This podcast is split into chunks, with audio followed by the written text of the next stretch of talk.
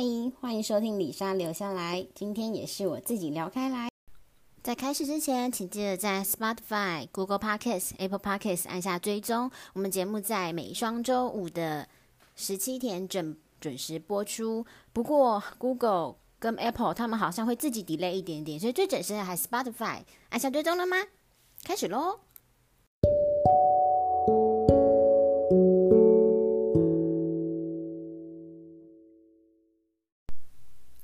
好啦，今天我们一样先把闲聊放在前面，因为我上次最后才闲聊，我觉得超不习惯的。而且我看了一下后台数据，好像先闲聊跟后闲聊并没有什么太大差别。那我们就依照平常的习惯把闲聊放前面喽。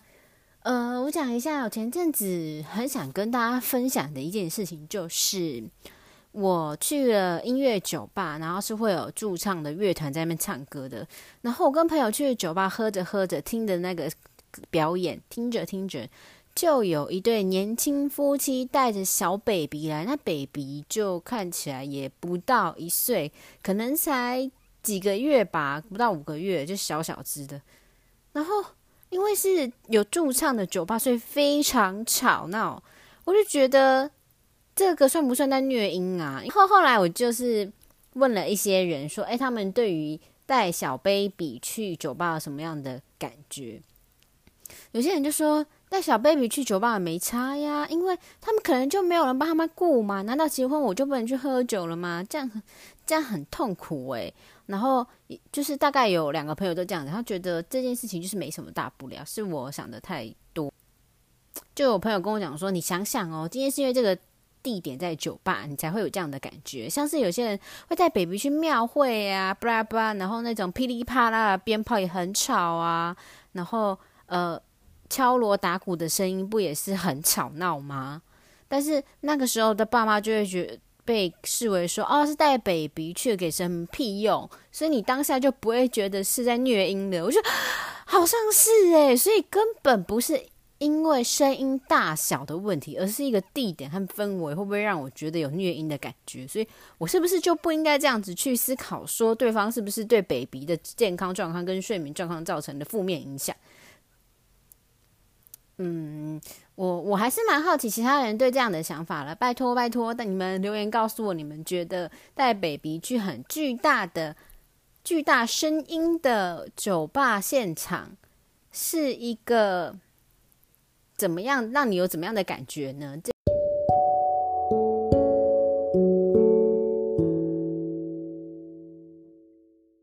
啊，进入我们今天的主题，今天聊什么呢？每次都要讲，今天聊什么呢？今天聊，如果有钱，我也可以很善良。你会不会太小看你的贪婪？这句话啊，其实是从一部电影里面来的。大家有没有看过《寄生上流》这部电影啊？哦，我又开始闲聊。是一个主角家庭嘛，他们其实是个穷人，然后假装自己是各方面的专业专家，然后进入到一个有钱人家替他们服务，包含家教啊、司机啊、打扫阿姨啊，有时候就会偷偷的利用这个有钱人家的善良女主人，就是太过善良，所以这个。有钱人家的女主人就被骗嘛，然后有一次他们家里私底下就在聊，就是这个穷人家家里是在聊说，哦，我也不是想要这样啊，有钱的话我也可以很善良，然后我就一样把这句话就刻在我心里了，我好常因为一句话就刻在心里哦，然后我就会想东想西，想东想西，可能就是水瓶座就会想东想西吧。Anyway，反正呢这句话我就记起来了嘛，所以我后来就经常想起这句话，不过。觉得好像不是那么有道理，虽然有时候会印证这句话，但是有时候又觉得好像不是吧？这句话好像太小看人性的贪婪了。那我们今天会怎么来讨论这个议题呢？我们今天从呃七宗罪，人类的七宗罪来看看，验证一下这句话是不是有道理哦。嗯、其实这句话啊，为什么我会从七宗罪开始聊？是因为如果有钱，我也可以很善良，听起来是一句。性恶论吧，就是人类一开始本来都是很恶劣的。那是因为有钱了才变善良，所以这听起来乍听之下比较像是性恶论。但我们要讲性善论跟性恶论，是因为我前阵子才从另外一个节目那边听到他们在讨论性善论跟性恶论，所以觉得好像会忍不住会有点参考到他们的节目内容，所以我今天想从七宗罪来讨论这件事情。说到七宗罪，其实有一个概念跟七宗罪蛮像的，就是潘朵拉的盒子。大家应该很常听到潘朵拉的盒子这个名称吧？那你们知道这个故事吗？其实故事啊是来自于一个众神之王宙斯，应该很多人听过宙斯。好，宙斯他给了潘朵拉一个小盒子，然后就强调、告诫、再三的强调说：“潘朵拉啊，你千万千万不可以打开这个盒子哦。”但是潘朵拉就。很犯贱嘛，他那蠢蠢欲动的小手手就把它打了开来。打开来之后，人世间的所有邪恶，总共有七种邪恶，就从他之间跑了出来。不不不不，总共七种，是贪婪、虚伪、诽谤、嫉妒、痛苦跟疾病、祸害等等等等的。然后呢，有一派的说法是，潘朵拉就吓到，他赶快把盒子给它盖起来。那盒子里面其实还有一个很重要的东西，叫做希望。但是因为潘朵拉不知道嘛，他就赶快把盒子盖起来，所以希望就被存在于那个潘朵拉盒子之中，永远没有出来。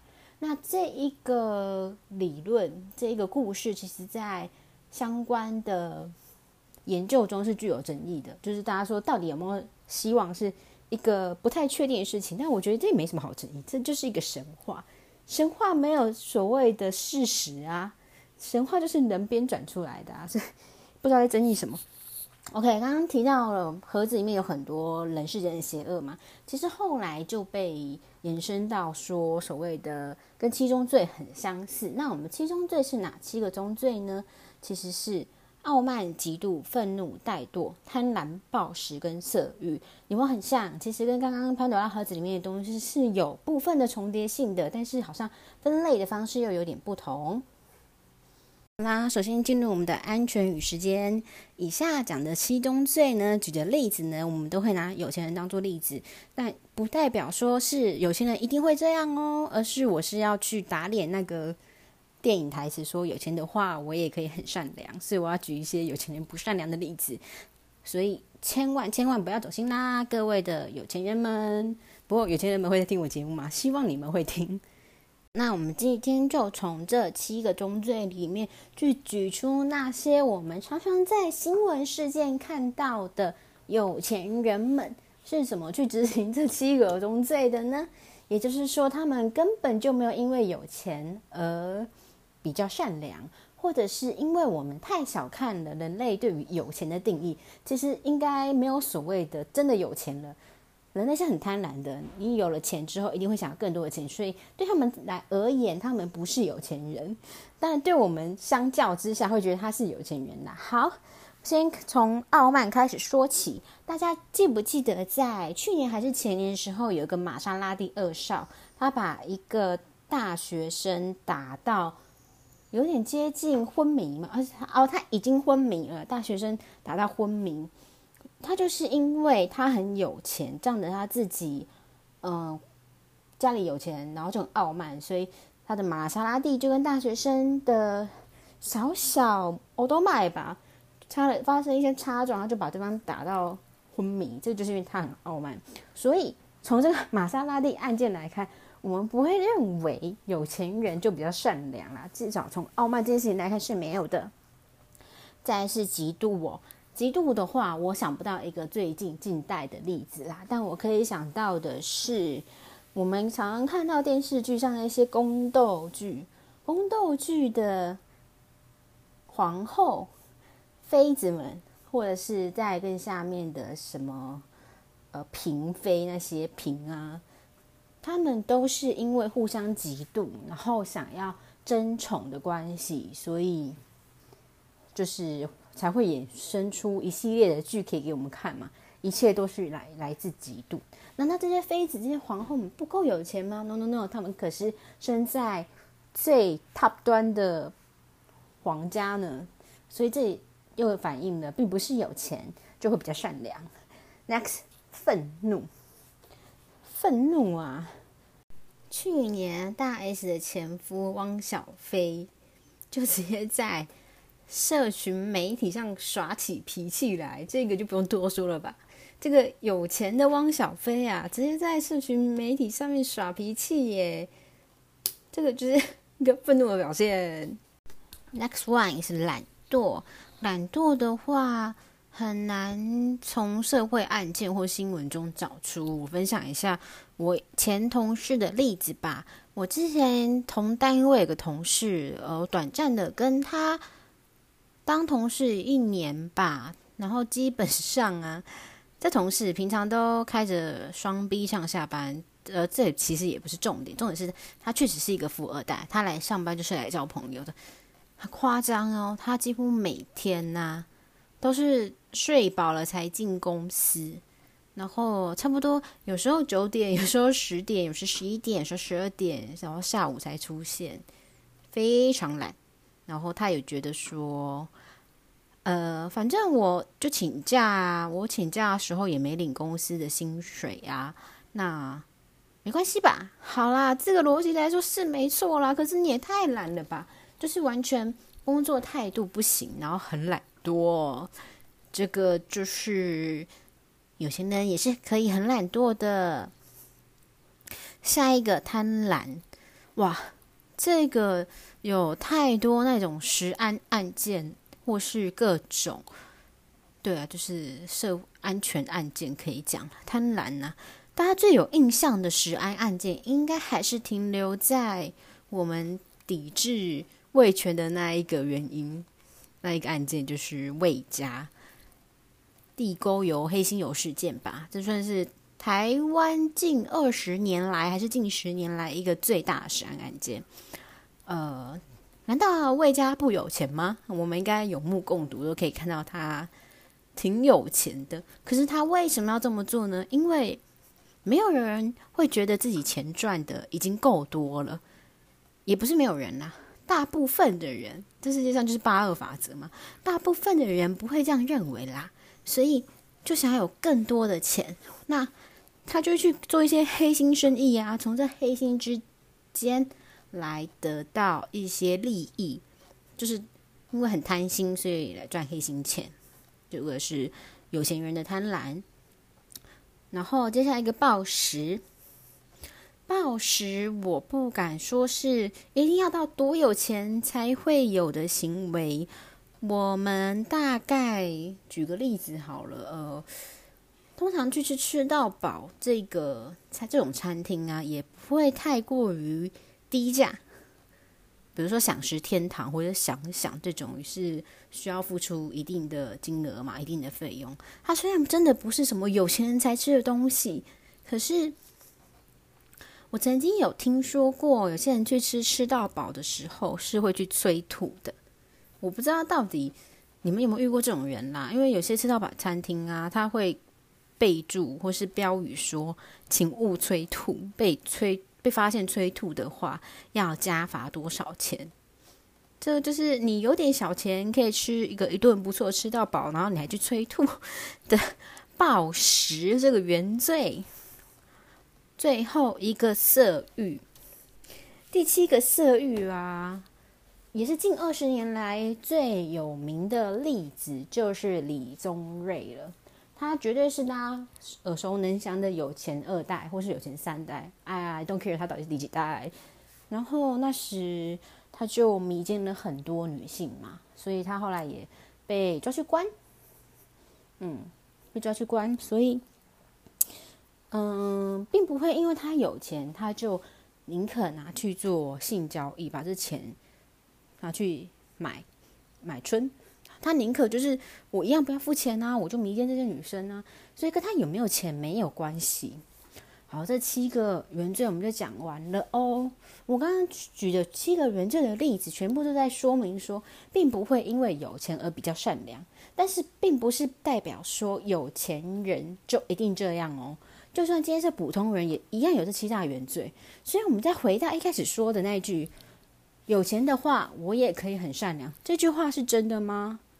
没有，因为当你有了钱，你就会有更多更多的贪念，不管是你会更贪钱啊，你会更贪色啊，你会更贪吃啊什么的。你的贪念是永无止境的。这种话会说出口，果然是电影中穷人家思想才会说的话了。他没有体会过，哇，他真的有钱的时候，他会不会是这样的？诶，不过话说回来呀，为什么我有时候会会认同这句话？呃，嗯，应该说是因为以前呢、啊，我们很小的时候不是都会上网看一些盗版的影片，或是盗版的。嗯，对啊，影片啊，或是盗版的音乐，或者以前如果你们跟我同年代的话，小时候夜市都会有那种大补帖，就是歌手的专辑会被 copy 出来，变成很便宜，一片五十块，一片二十块，在夜市买。然后等我真的出社会了之后，我开始会慢慢慢慢懂得说要去尊重别人的心血。然后我就会花钱去订阅，然后花钱去买这些创作者的东西。我就在那瞬间，我发现我不一样了。我就想说，是不是因为我开始有了经济能力，我才变得不一样？如果我一样是以前还没有自己赚钱能力、还没有自己谋生能力的人的话，我也许有可能一样，就是当个免费仔，当个盗版仔哦。所以我才会想说，好像这句话有点道理，就是有钱的话，我也可以很善良。我就是因为这样子，我才去思考这件事情。然后我又刚刚比对了，所以七宗罪那些真的超级无敌有钱的人有可能会做的一些事情后，我刚刚得到一个结论，小结啦，不能说是结论。讲到最后，突然发现善不善良跟收入从来没有关系。哎哎，扯远了，扯远了。我最后还想要做个小结啦。小结是什么？勿以善小而不为，勿以恶小而为之啊！你各位呀，真的啦，拍了唔通行啦。以上七宗罪呀，刚刚我才知道，原来我们还有不知道的叫做七美德的东西。应该只我不知道吗？应该不止吧。大家应该很常听到七原罪、七宗罪，可是很少听说它有个相对应的七美德。诶，那是哪七个美德？我们也来分享一下，分别是谦卑、宽容、忍耐、勤勉、慷慨、节制跟贞洁。大家仔细回想一下，刚刚讲的七宗罪，有没有发现现在讲的七美德其实都是刚刚七宗罪的？相对应哦，比如说刚刚讲到的傲慢，它的相对应就是谦卑嘛。刚刚讲到的色欲，相对应就是贞洁嘛。所以其实是有对应上的哦。这个我觉得蛮新鲜的，因为我真的是第一次知道七美德。做节目的好处就是这样，也分享一下，说是不是有一些有钱人会有一些七美德的事情。但是大家应该也知道，其实有钱人常常做善事的时候，都会被大家呃被民众嘴。就呃做做形象啦，呃作秀啦，呃避税啦。可是确实哦，我们很难得知他真正是为了做形象还是避税，所以我们也很难从七美德找到对应的来跟他讲说，是不是真的是美德，还是他有另有所图？尤其是你能看到电视上、新闻上这些会被列出来的啊。也可能是经过媒体操弄的啦，对不对？所以讨论七美德这件事，我觉得意义偏小啦，就只是想分享给大家说，哦，还有这个东西，蛮有意思的，蛮有意思的，大家参考一下。那如果你们想知道说更多的事情的话，也许你们可以去问问看身边信天主教的朋友，我相信他们很乐意为你们传播福音。最后。想要问大家一个问题，也希望你们可以留言告诉我，因为真的是很纳闷啦。常常看到大家都有就是择偶条件里面都说至少要善良，可是这个至少善良，你要怎么去验证啊？你要怎么知道对方是善良的啊？这件事情怎么去观察出来啊？善良不善良这件事情，是不是只要不做坏事就叫做善良？还是他是要去做好事才叫做善良，就是那个正面表列跟负面表列的意思。而且没事的话，你怎么会去看你对象善不善良？怎么看得出来啦？